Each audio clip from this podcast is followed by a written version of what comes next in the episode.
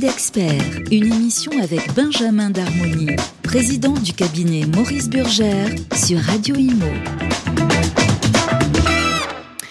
Bonjour à tous, bienvenue euh, dans Avis d'expert sur Radio Imo. Je suis ravie d'être avec Benjamin Darmoni. Bonjour.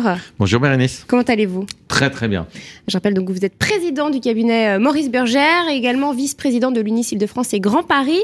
Et pour cette émission, nous avons un invité, euh, Sylvain Lévy-Valency. Bonjour. Bonjour Bérénice, bonjour à tous. Comment allez-vous?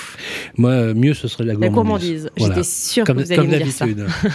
bon, ravi de vous voir. Mieux, vaut mieux bien aller en ce moment vu la conjoncture. Voilà. C'est ce que j'allais dire. Je préfère vous voir euh, euh, en pleine forme. Alors justement, nous allons faire un, point euh, sur la conjoncture. Alors vous qui êtes un grand professionnel de l'immobilier, mais également dans le syndicalisme hein, depuis un, certain nombre d'années, qu'est-ce qu'on peut dire sur, sur cette période, l'année 2023 qui se termine? Alors une, année 2023 compliquée. On a vu la baisse du marché de l'immobilier, la baisse en volume. On évoque 34% euh, de baisse euh, en, projection. Euh, on va être en dessous des, 9 des 900 000 transactions pour l'année. un marché de l'immobilier qui, en prix au mètre carré, qui devrait être en dessous des, des 10 000 euros. on n'a jamais vu une baisse aussi importante depuis les dix dernières années. oui, c'est inquiétant. c'est très inquiétant. Et le plus inquiétant, c'est que les professionnels de l'immobilier souffrent et que le gouvernement ne nous, ne nous entend pas.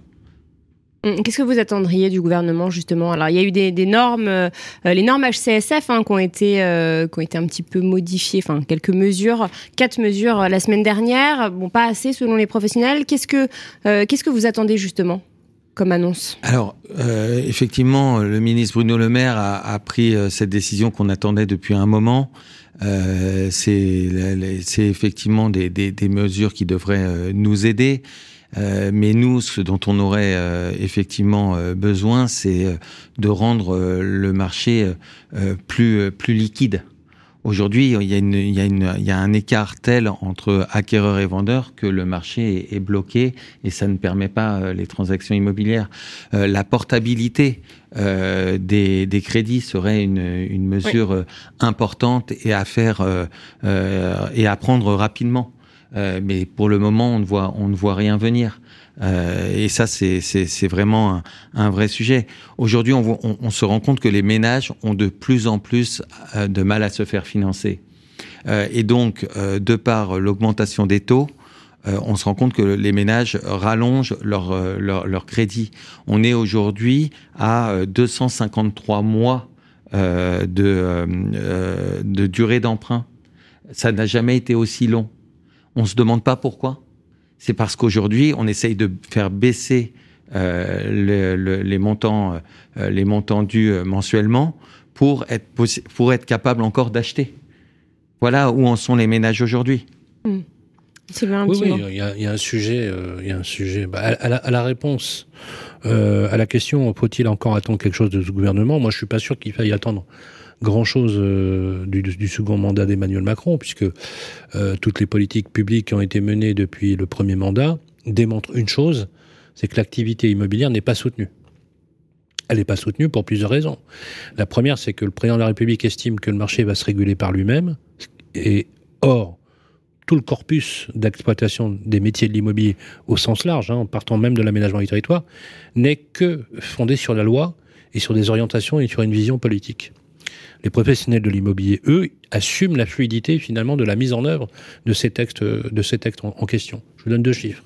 Le premier, c'est le pourcentage de, locataires occupants dans le, dans le parc privé locatif euh, qui pourraient euh, prétendre à un logement social. Ils sont 62% donc on voit bien finalement que les activités immobilières privées remplissent finalement une fonction supplétive de, de, de ce que pourraient euh, faire les communes, les collectivités locales et, et l'État en, en, en plus. le deuxième sujet, c'est un chiffre qui est assez éloquent, qui est le fait d'avoir acté pour la construction neuve la fin du dispositif Pinel. Et euh, je voudrais citer un article du Point qui est paru la semaine dernière, qui dit, euh, où Patrice Vergrit, le nouveau ministre du Logement, qui est très dynamique, très engagé, dit il faut mettre fin à la drogue fiscale pour les promoteurs. Il parle de drogue fiscale. On a drogué finalement les promoteurs à être perfusés fiscalement. Euh, ce qu'il oublie de dire, c'est que les 42 milliards d'euros, un peu moins 39 milliards d'euros, affectés à la politique du logement ont généré des recettes brutes en TVA, en impôts directs et en impôts indirects, 74 milliards d'euros de et c'est même monté certaines, certaines années jusqu'à 90 milliards d'euros. Sauf qu'on comptabilise pas dans la même poche. Je vous donne un exemple. Euh, une partie de ces recettes vont dans les collectivités locales, au département. Donc forcément, l'État, très jacobin, ne perçoit pas la recette, puisqu'elle va précisément dans les collectivités locales. Je parle des droits de mutation à titre onéreux, par exemple, mmh. en partie. alors même que le même État a réduit de façon très importante les dotations aux collectivités locales. Donc c'est vraiment un milieu, un milieu schizophrène. Le troisième facteur, et, dans, la démonstration qui est, à mon avis, euh, euh, dramatique, c'est euh, le marché totalement grippé sur le parc locatif privé et sur le parc locatif en général y compris le logement social. Je, prends deux rapports à un an d'existence. Le rapport de la Fondation Abbé Pierre, janvier 2023, et le dernier rapport publié la semaine dernière par Oxfam sur l'inégalité au logement l'inégalité au logement. Ah, alors, Après, attention, Oxfam, moi, j'étais pas d'accord avec certains chiffres du rapport. Hein. Alors, Oxfam, euh, on est pour, on est contre. Hein. c'est présidé mm. par Cécile Duflot, qui a été une ministre du logement très particulière. Mais une chose est sûre, c'est qu'Oxfam quand elle pointe par exemple la précarité de l'accès au logement avec une dégradation du pouvoir d'achat, euh, ils ont raison. Quand ils parlent d'une multiplication du prix des loyers par 4 sur une période où les salaires ont augmenté d'un peu 1,25%, ils ont raison. Euh, dire que le problème, c'est que les prix de l'immobilier se sont tellement envolés à un moment donné qu'une grande partie de la population n'arrive plus à se loger correctement. Comment on fait pour faire baisser les prix? Bah, c'est simple, il faut qu'il y ait un équilibre subtil, bah, vous connaissez bien le sujet, entre la production de logements neufs et l'offre diffuse de, sur le bâti ancien, sur le parc locatif privé. Parce que les professionnels de l'immobilier ne veulent pas spéculer sur les loyers. Ça ne les intéresse pas d'augmenter de façon drastique. Ils n'ont pas cette vision. Et vous me direz si vous êtes d'accord là-dessus. Pourquoi? Parce qu'ils sont projetés économiquement sur un ton long. Et le temps long, comme les foncières par exemple, ne font pas une pratique spéculative des loyers. C'est faux de dire que les professionnels font de la spéculation sur les loyers, c'est pas eux, c'est certains petits propriétaires, c'est vrai, ou des propriétaires diffus qui pensent effectivement faire des opérations one shot sur des euh, sur des sur de l'immobilier, mais les professionnels de l'immobilier sont pour et ont fait de la régulation de, de, de loyers.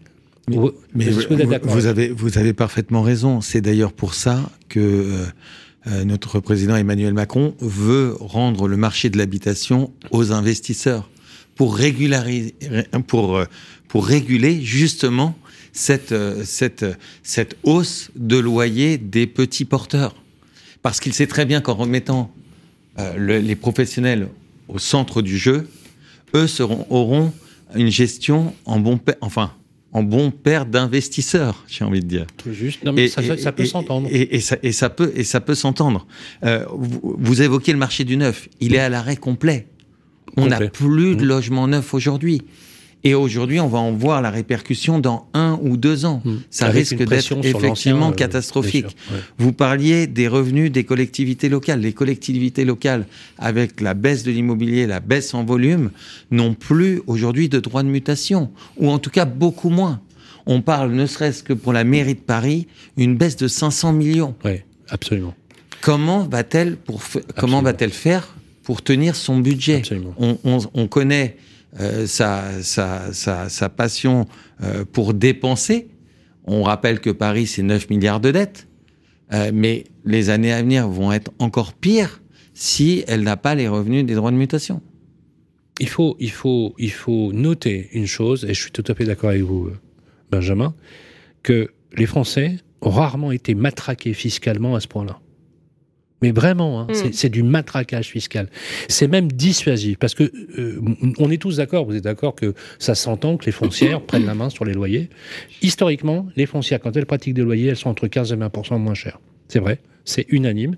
Euh, depuis les années 60, les foncières de logement, par exemple, ont toujours une pratique très récurrente de loyer parce que leurs calculs, leurs ratios sont pas les mêmes. Déjà, elle respecte la loi. Excusez-moi, Sylvain. Elle respecte la loi. Et, ne serait-ce que si on respectait l'encadrement, hein, les, foncières respectent la loi. Alors, absolument, ils respectent la loi. Le deuxième point, c'est que on ne peut pas faire sans avec avec les foncières, c'est pas possible. L'immobilier dans ce pays est trop diffus. Mmh, trop diffus. On a besoin, des millions de petits propriétaires qui font du complément de revenus. On en a besoin. Mmh. Parce que le coefficient de propriété, il faut quand même revenir, parce que les foncières, finalement, c'est la réponse finalement du berger à la bergère. Le coefficient de détention en France, il est de 1,1. 1,1 mmh. détention d'un bien immobilier. Ça veut dire quoi, Bérénice? Ben, Ça veut dire qu'aujourd'hui, ce sont les Français, vous et moi, qui sommes petits propriétaires avec un petit lot que, sur lequel vous louez parce que vous vous dites que pour votre retraite, vous allez faire du complément de retraite. Mm.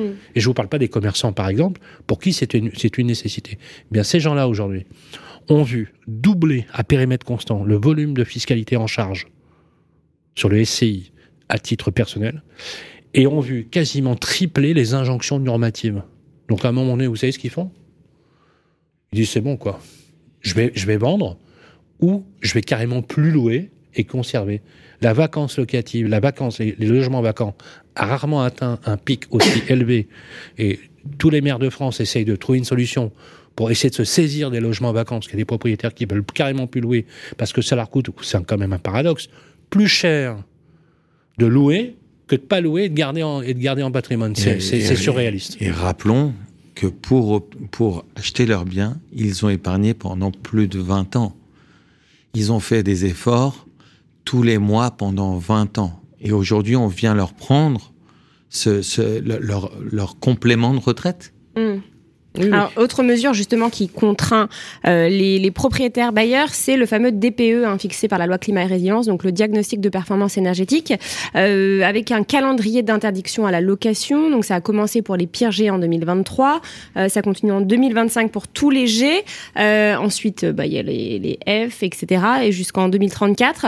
Euh, alors, on, on s'est rendu compte que les petites surfaces étaient plus impactées par par ce DPE et qu'elles ont plus euh, euh, facilement, on va dire, une mauvaise notation. Il y a plus de mauvaises notations euh, pour les petites surfaces. En fait, ce, DPE, bah, l'Institut Sapiens a publié une note là récemment. Il n'y a pas il a pas eu d'étude d'impact du tout sur ce DPE. Hein. il n'a ah pas été testé en amont, ce qui est quand même assez dramatique. donc voilà, c'est pour ça qu'il y a de terribles conséquences pour le parc locatif. et le gouvernement s'en rend compte, hein, puisque Benjamin, il y aurait une nouvelle réforme justement pour les petites surfaces. Comment avons pu nous mettre en place le DPE et, euh, et, ses obligations sans faire d'études d'impact. C'est un non-sens. Alors, notre ministre, Patrice Vergrit, reconnaît la nécessité d'améliorer le dispositif DPE pour les petites surfaces. J'ai envie de vous dire qu'il est temps, euh, parce que nous, on le demande depuis euh, des mois et des mois. On explique, nous, on est face aux clients, en fait. Donc, faut faut, faut bien comprendre que nous, un client vient nous voir en disant, euh, j'ai un, une, chambre de service ou un appartement ou un studio en lettres euh, G+, euh, monsieur le professionnel, qu'est-ce que je dois faire? Ah bah écoutez, sincèrement, même si vous isolez les murs, même si vous changez de type de chauffage, vous passez du gaz à l'électrique, même si vous changez votre ballon de chaude en extra plat, même euh, si, si vous changez vos huisseries, eh bien, très sincèrement, au mieux du mieux, vous resterez en G, mais vous, on retirera le plus. Il y avait effectivement un problème. Hmm. Et donc, on est ravi que le ministre euh, prenne en main ce dossier et reconnaisse en fait qu'il faut aille changer, modifier le logiciel spécifiquement. Alors, qui ça touche pas le logiciel, c'est une, une, méthode de calcul qui sera modifiée avec un, voilà, un coefficient de pondération. Exactement. Peu importe le moyen, euh, nous, ce qu'on veut, c'est le résultat. Mm. Hein. Parce que aujourd'hui, vous avez un immeuble construit avant 48, euh, haussmanien, vous êtes en rez-de-chaussée ou en dernier étage, vous êtes, euh, au, vous, vous, vous, aurez forcément une lettre G en dessous de 30 mètres carrés. Et donc, ce qu'on veut, c'est que ça change pour permettre à ces appartements qui, je le rappelle, sont vides dans, dans, dans, dans une époque où on a absolument besoin de, loger pour, de, de logements pour loger les Français, eh bien, euh, on, a, on a des appartements qui sont vides. Hmm. le, sujet du DPE est un sujet euh, absolument fou. C'est kafkaïen. La première version du DPE, vous vous rappelez, ça a été une catastrophe. Bah, euh, à tel point que Manuel Vargon, à l'époque, était aux affaires, avait euh, retiré le, ce qu'on a appelé le, ce qu'on a appelé le nouveau DPE. C'était de juillet à novembre. 80 000 DPE étaient faux.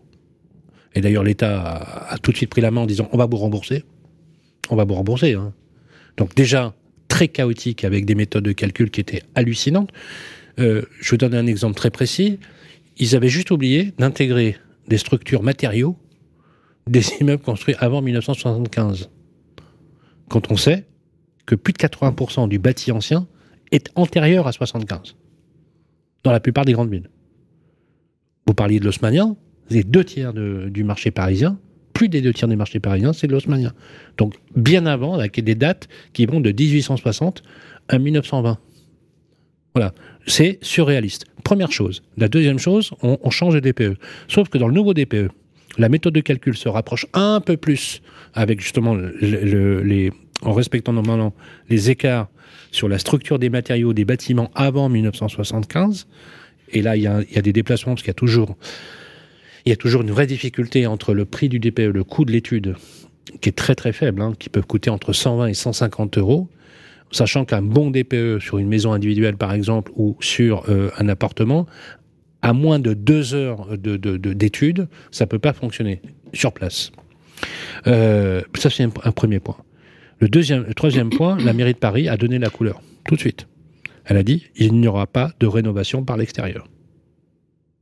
Or, au même moment, le gouvernement dit, on va booster la rénovation globale, c'est-à-dire que les éco-gestes globaux. Avant, on y allait par des gestes, par des monogestes. Les fenêtres, les murs, les toitures, les planchers, etc. etc.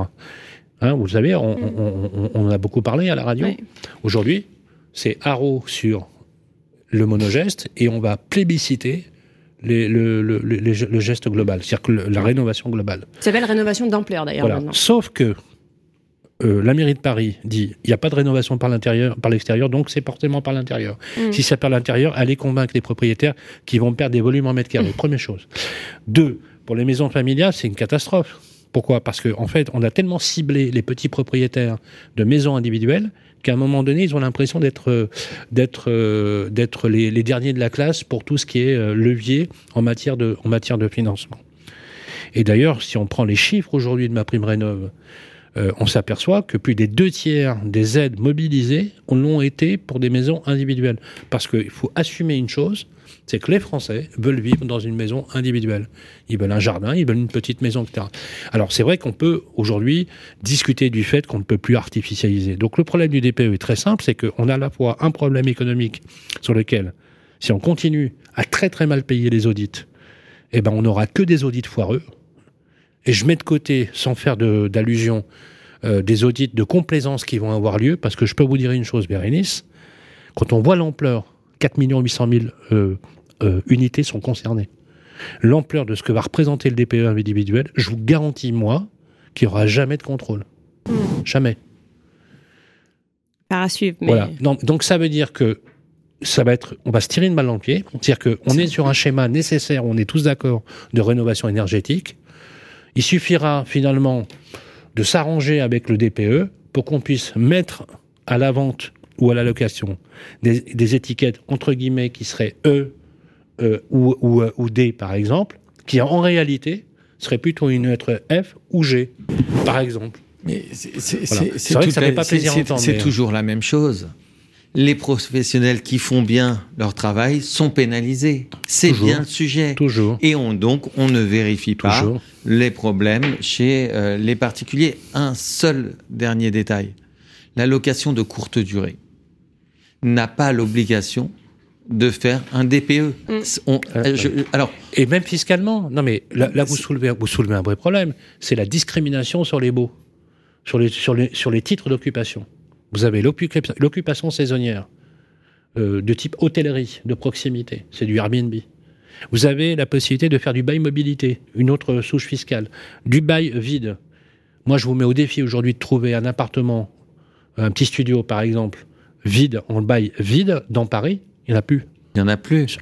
Forcément. 9 fois sur 10, c'est du meublé. Mm. Et c'est très très rare. Vous le savez, vous êtes administrateur de biens. Évidemment. Après, Donc, comprendre les propriétaires. C'est logique, on les pousse à faire ça. on les pousse fiscalement. Le raisonnement, il est clair. Euh, et, d'ailleurs, c'est pour ça qu'on défend, nous, depuis toujours, le, statut du bailleur privé. Mettre tous les contribuables sur le même pied d'égalité. Mm, mm. Aujourd'hui, ce n'est pas le cas. Ce n'est pas le cas, oui. Autre sujet brûlant du moment qui euh, va vous faire euh, réagir, euh, Benjamin, et Sylvain aussi, ce sont les Jeux Olympiques 2024. Alors, ils commencent à partir du 26 juillet à Paris. C'est jusqu'au, si je ne dis pas de bêtises, c'est jusqu'au 11 août. et puis après, il y aura les Jeux Paralympiques, hein, fin août jusqu'en septembre. Mhm. alors, c'est vrai que euh, bon, bah, y a plein de problématiques hein, mm. qui sont euh, mises en lumière. Euh, on parle beaucoup dans les médias de la sécurité, avec justement mm. déjà pour commencer par la cérémonie d'ouverture qui serait pas mm. assez c'est une très bonne c'est une très bonne date. Hein. Du 26 août au 11 août, du 26 juillet au 11 août, je serai pas là. Ah bah voilà. Alors c'est ce que vont faire la plupart des Parisiens justement. Euh, la plupart quand on, quand on les interroge, hein, il y a des études qui sont sorties. Euh, c'est vrai qu'ils ne seront pas présents à Paris et un grand nombre d'entre eux vont d'ailleurs louer euh, leur euh, résidence principale euh, sur les plateformes justement de location saisonnière. un petit mot peut-être à ce sujet, Benjamin? Bah alors pour, pourquoi ils seront pas là, les Parisiens? Ah, Pour fuir parce qu'on leur annonce parce qu'on leur annonce 12 millions de bah personnes à Paris. Mm, mm et que très sincèrement, on peut pas leur enlever que ça fait un peu peur. Bien sûr. Euh, un petit mot euh, sur les travaux. Euh, plus aucune euh, autorisation administrative ne sera donnée par la mairie de Paris à partir du 15 mars.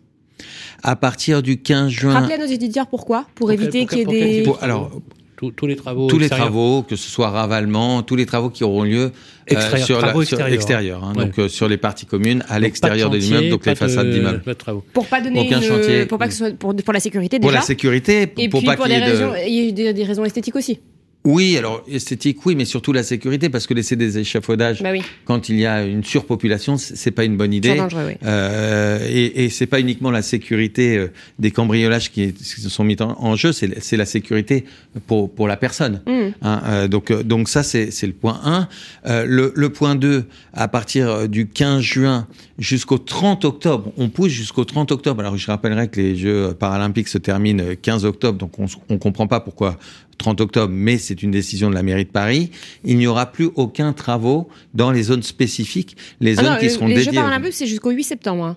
Alors pire, 8 septembre, mais donc plus de travaux jusqu'au 30 octobre. On ne comprend pas pourquoi avoir repoussé autant cette date alors même qu'il y aura, y aura plus euh, d'événements. Les boîtes, c'est plus, plus, de boulot pour les boîtes. Alors plus de boulot pour les boîtes. L'impact économique pour les sociétés de travaux, pour les boîtes, la Fédération française du bâtiment est, est, scandalisée. Oui. Est scandalisée. Hmm. Est scandalisée. mis bout à bout, euh, ça fait quasiment euh, sept mois d'inactivité.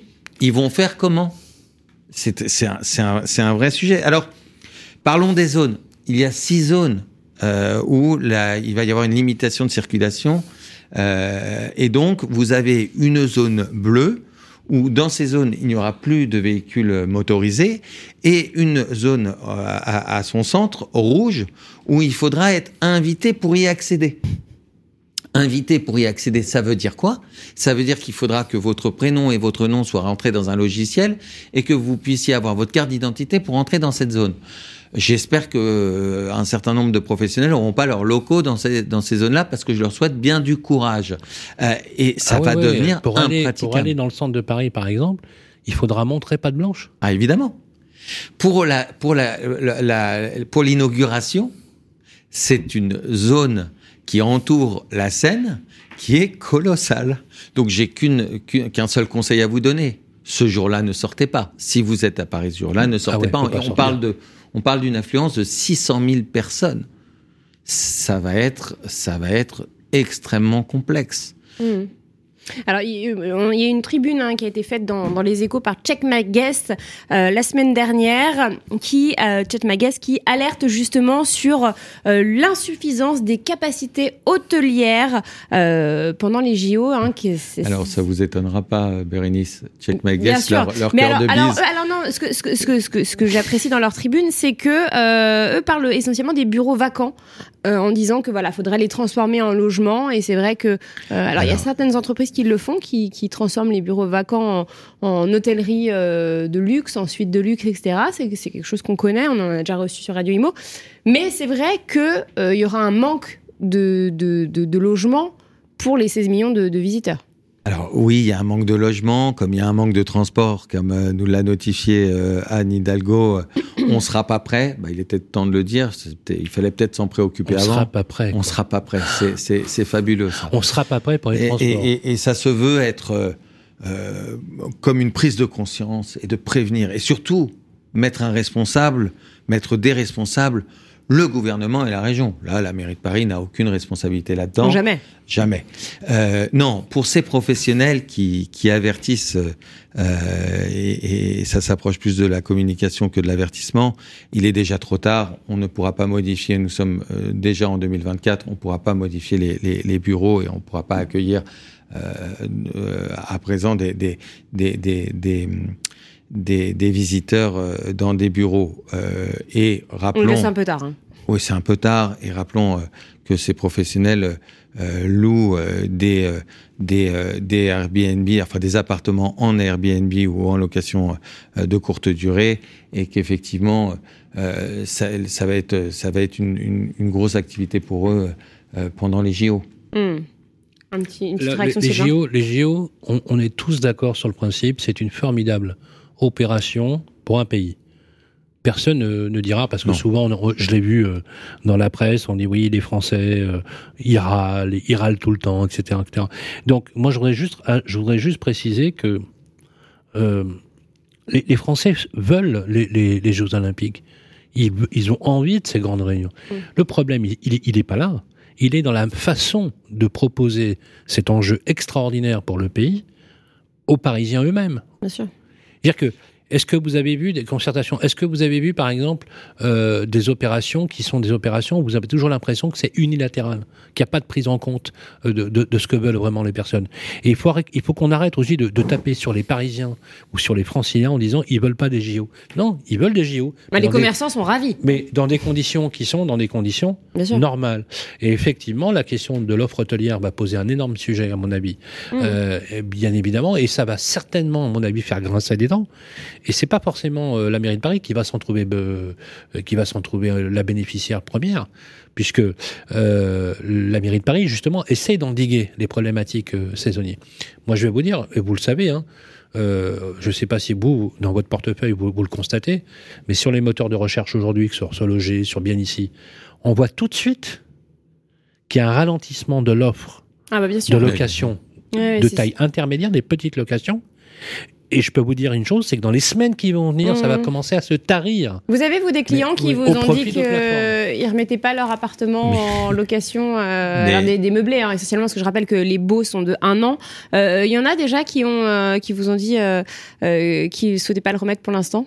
Alors, juste, je voudrais revenir. On est tous d'accord pour que, dire que c'est un événement exceptionnel et que Paris a de la chance d'accueillir les JO. Mmh. Ça, personne n'en disconvient. Évidemment que oui, nos clients sont pas idiots tous ceux qui récupèrent leurs biens prennent le temps maintenant de les meubler pour les louer. en, quatre mois, ils feront un an de chiffre d'affaires. Ils vont vont pas les louer. Et, donc ils vont pas les louer. Donc qui va être encore pénalisé Ce sont les Parisiens. Bah, les, étudiants d'ailleurs, parce que c'est les petites surfaces et, qui vont. Et, les étudiants, mais aussi euh, les, les, les, jeunes, cadres, les jeunes actifs, ils, vont souffrir de cela. Donc, euh, je comprends bien qu'on ait la préoccupation de trouver, de vouloir trouver des solutions pour accueillir euh, les, les milliers de, de, de, spectateurs des JO. Mais en réalité, c'est qu'au lendemain des JO, on va faire quoi? Faut rappeler à tous ces, à tous, à tous nos clients que dès le lendemain des JO, tout ça mm. s'arrêtera. Donc à partir du, du, mois de septembre, euh, ils vont se retrouver avec des appartements vides. On va avoir beaucoup d'appartements vides, et là il y aura pas, euh, il y aura pas assez euh, de, de, de, clients pour tous les remplir. Donc il va falloir qu'ils soient aussi patients, parce que derrière pour relouer ça va pas être si simple. Mm. Donc effectivement ça va se tarir jusqu'au JO. Dès que les JO seront finis, on va, on va revoir. Toujours pareil, c'est toujours pareil. il va y avoir, il y a une spéculation euh, même l'offre de restauration, l'offre hôtelière va être, va être multipliée par 3, par 4, par 5. Il y a des hôtels déjà, c'est hallucinant. Hein, euh, Paradis, il y a beaucoup de Parisiens qui, veulent, qui vont sous-louer certains. Et d'ailleurs, il faut alerter, puisque la sous-location, normalement, est pas, est pas légale, sauf accord express. Il faut demander à son euh, propriétaire. Voilà, sur accord express du propriétaire, première chose. Et, et la deuxième chose, c'est que, effectivement, au détriment de qui ça va se faire, je rappelle juste qu'au mois de septembre 2024, il y a une rentrée scolaire à Paris et en Ile-de-France, que l'offre hôtelière, l'offre de logement pour les étudiants qui vont arriver à l'école en septembre 2024, déjà qui ne trouvent pas, vont en trouver encore beaucoup moins, puisque précisément, vous l'avez rajouté, ces petites surfaces seront aujourd'hui euh, retirées du marché au bénéfice euh, des, des, Jeux Olympiques. C'est pas sûr vous pensez que vous allez vous retrouver avec beaucoup, beaucoup de biens loués euh, dans la deuxième partie du semestre, euh, du trimestre 2024 J'en suis pas sûr, moi. J'en suis pas sûr. Hmm. Je pense que même la tension va, va, va, s'accroître. Voilà, c'est désolant d'avoir des politiques qui ont pris les choses comme celle-ci. Vous avez dit, vous avez dit tout à l'heure aussi une chose en complément, et je terminerai là-dessus, c'est de se renvoyer la balle au niveau de la région et, et du département. La mairie de Paris, mais ça c'est connu, s'entend pas très bien, et Hidalgo s'entend pas très très bien avec Valérie Pécresse. C'est le moins qu'on puisse dire. Or, la région a fait un travail remarquable, notamment dans le cadre du schéma directeur qu'on appelle le SDRIF, avec notamment le développement des pôles gares euh, qui aujourd'hui s'étendent de la rive gauche de la Seine euh, jusque euh, sur l'ensemble du territoire francilien. On parle de 12 millions de, d'utilisateurs quand même en termes de mobilité et en termes de logement, que le travail qui a été mené par la région est un, est un travail qui est remarquable, sauf que la région a aussi sa propre limite. C'est que qu'elle elle fait face à des maires d'arrondissement ou à des maires de département, euh, notamment là c'est le cas pour, euh, pour Paris, mais, mais aussi sur d'autres euh, d'autres départements où elle peut pas aller, aller plus loin. Parce que le véhicule de la région peut pas suppléer aux véhicules euh, des élus des élus, locaux. Voilà, c'est un vrai sujet.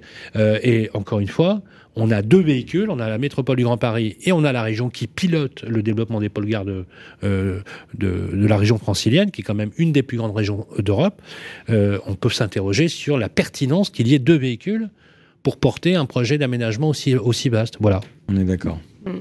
Eh bien, ça va être le mot de la fin. Merci, messieurs, merci euh, euh, Benjamin Darmoni, merci Sylvain Lévy-Valency. On se retrouve très bientôt, Benjamin. Oui, avec plaisir. merci, Bérénice. Tout nouveau numéro David Expert sur Radio Imo. À très vite.